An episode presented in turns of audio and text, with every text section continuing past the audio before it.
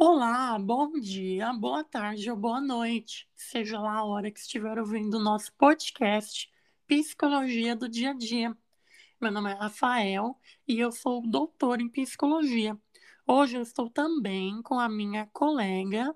Olá, eu sou a doutora Giulia Monique e hoje vamos falar um pouquinho sobre as doenças psicossociais e, em especial, sobre a síndrome de burnout.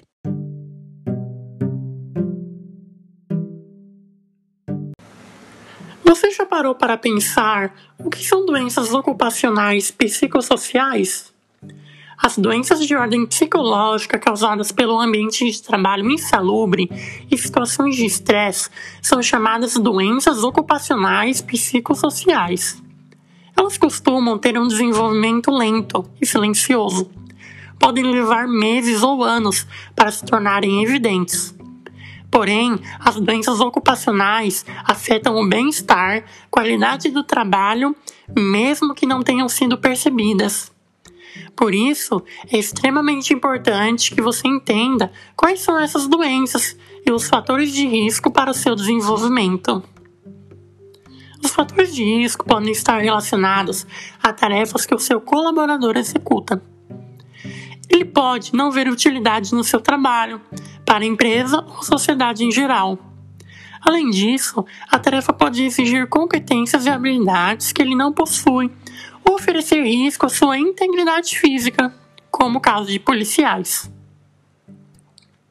Esses fatores também podem estar relacionados à organização do trabalho em si, ou seja, o seu colaborador pode estar sendo submetido a muitas horas de trabalho, sem descanso ou uma carga horária muito alta.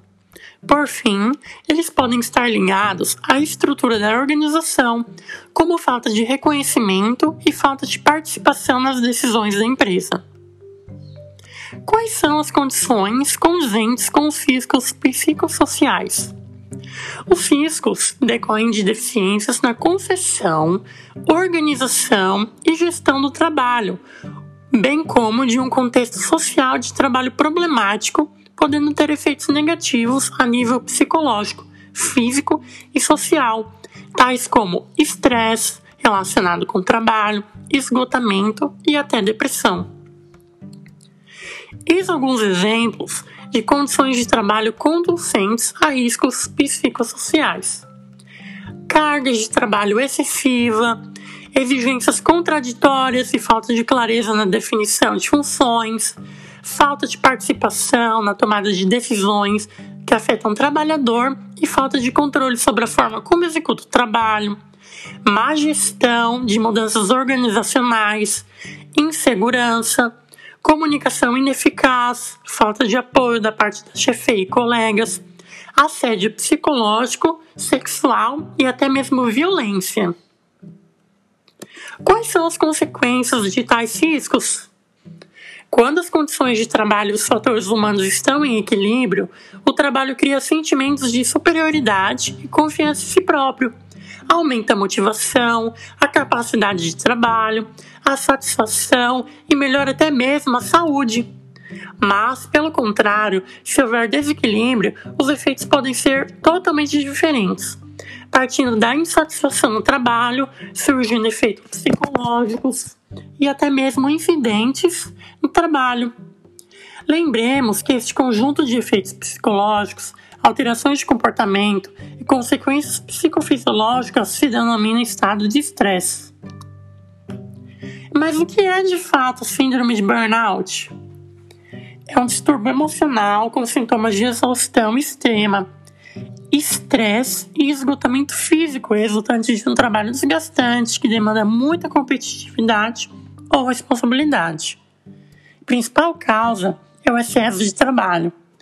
Essa síndrome é comum em pessoas que ocupam cargos que têm muita pressão, como por exemplo médicos, advogados, entre outros.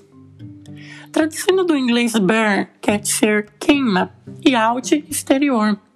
A síndrome também pode acontecer quando o profissional planeja ou é pautado por objetivos de trabalho muito difíceis. Situações que a pessoa possa achar por algum motivo não ter capacidade suficiente para cumprir. Porém, essa síndrome tem que ser tratada o mais rápido possível. Mas vocês sabem quais são os principais sintomas? A síndrome de burnout envolve nervosismo, sofrimentos psicológicos e problemas físicos, como dor de barriga, cansaço excessivo e tonturas. O estresse e a falta de vontade de sair da cama ou de casa, quando constantes, podem indicar o início da doença.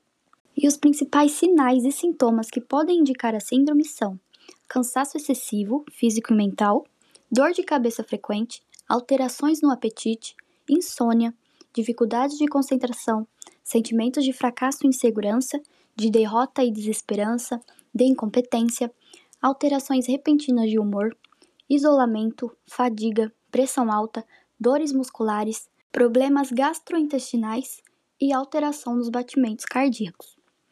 Normalmente, esses sintomas surgem de forma leve, mas tendem a piorar com o passar dos dias. E por essa razão, muitas pessoas acham que pode ser algo passageiro. E para evitar problemas mais sérios e complicações da doença, é fundamental buscar apoio profissional assim que notar qualquer sinal, porque pode ser algo passageiro, como pode ser o início da síndrome de burnout.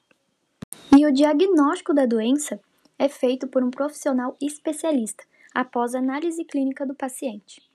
O psiquiatra e o psicólogo são os profissionais de saúde indicados para identificar o problema e orientar a melhor forma do tratamento, conforme cada caso.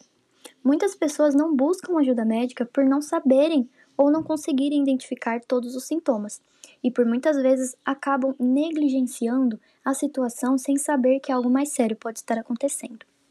Amigos próximos e familiares podem ser bons pilares no início, ajudando a pessoa a reconhecer sinais de que precisa de ajuda.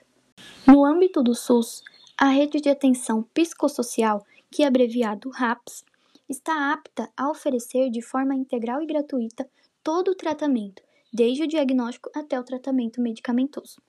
E os Centros de Atenção Psicossocial, que é um dos serviços que compõem a RAPS, são os locais mais indicados para a realização desse diagnóstico.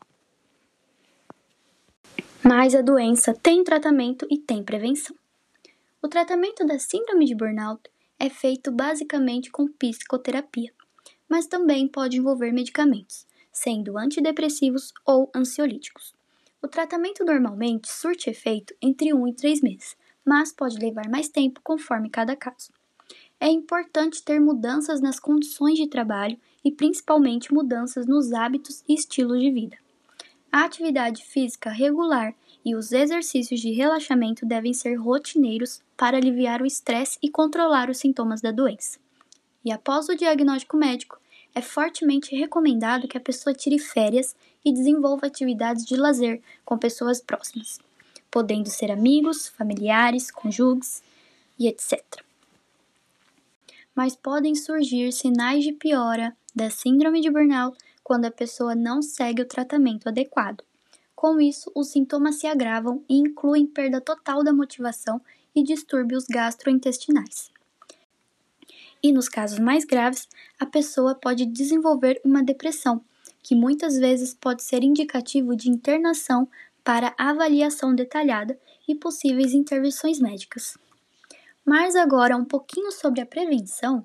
A melhor forma de prevenir a síndrome de burnout são estratégias que diminuam o estresse e a pressão no trabalho.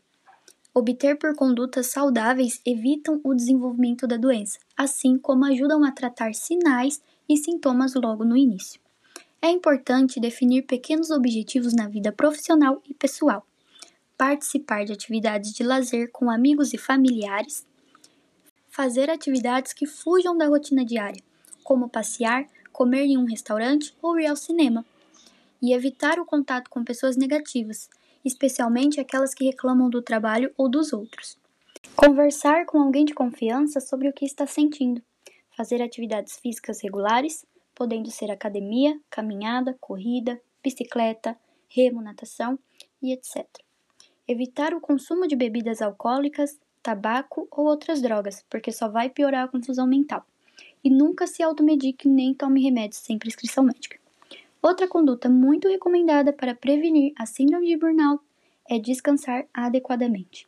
com uma boa noite de sono de pelo menos 8 horas diárias.